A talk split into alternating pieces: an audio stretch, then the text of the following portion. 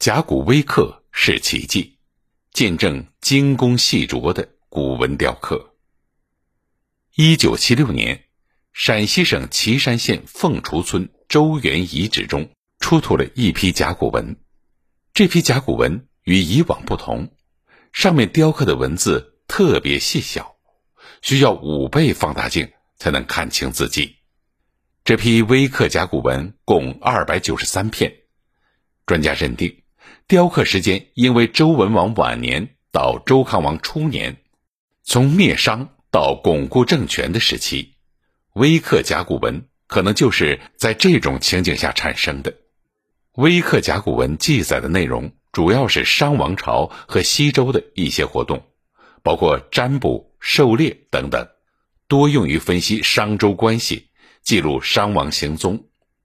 破解了微刻甲骨文的用途，专家们为这种甲骨文的制作方式感到费解。周原遗址出土的微刻甲骨文，最小的一片仅有二点七平方厘米，如此小的面积上竟然刻了三十一个甲骨文字，最小的字直径不到一毫米。